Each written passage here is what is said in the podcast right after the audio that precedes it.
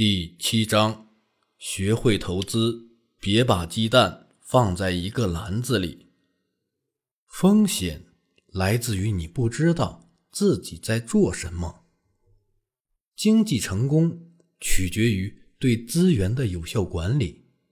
那些能将收入转化为财富的人，在分配时间、精力和金钱时，都会考虑。如何促成未来的财务成功？这一发现，在二十年里没有改变，而且我们相信它将会是永恒的真理。取得经济成功的美国人，在分配资源时不会随波逐流。我们所说的大众，指的是那些在黑色星期五蜂拥入店、疯狂抢购的人。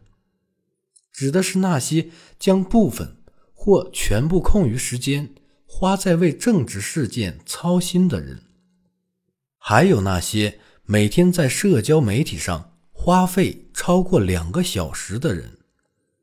那些邻家百万富翁都是反其道而行者，在如何购物、是否或在何种程度上可以让他人影响自己的消费和生活习惯。以及投资方式上，他们的所想所行都与众不同。他们是超级消费者中的储蓄和投资者。他们研究投资方式，包括他们自己的企业，并对如何进行投资，最终获得长久发展，做出极富智慧的决定。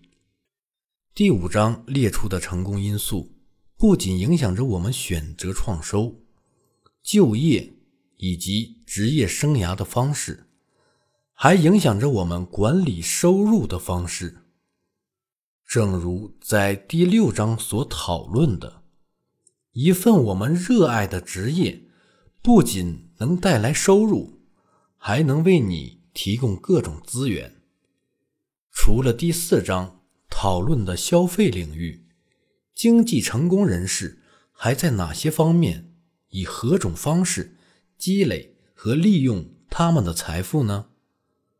在过去的二十年里，是什么影响了他们的投资方式呢？在编写本书时，市场上大概有一千多家金融技术公司在为金融专业人士和个人提供服务。这些公司为消费者提供了有效的管理财务生活的方法。金融顾问或财富经理几乎已经起不到作用了。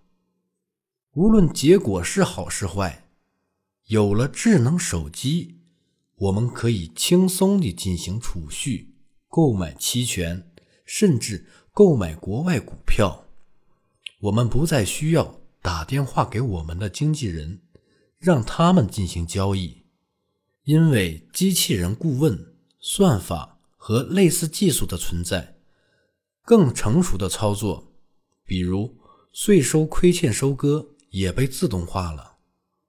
但是，面对技术的进步以及各种辅助手段的层出不穷，谨慎的投资者在这二十年里依然保持着他们的特点。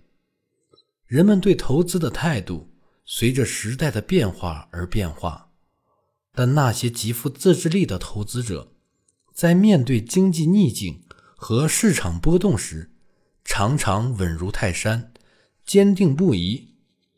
无论这种谨慎的行为是天生的，还是后天从家人、导师或顾问那里学得的，我们所做的投资决定都会影响到。我们长期积累财富的能力。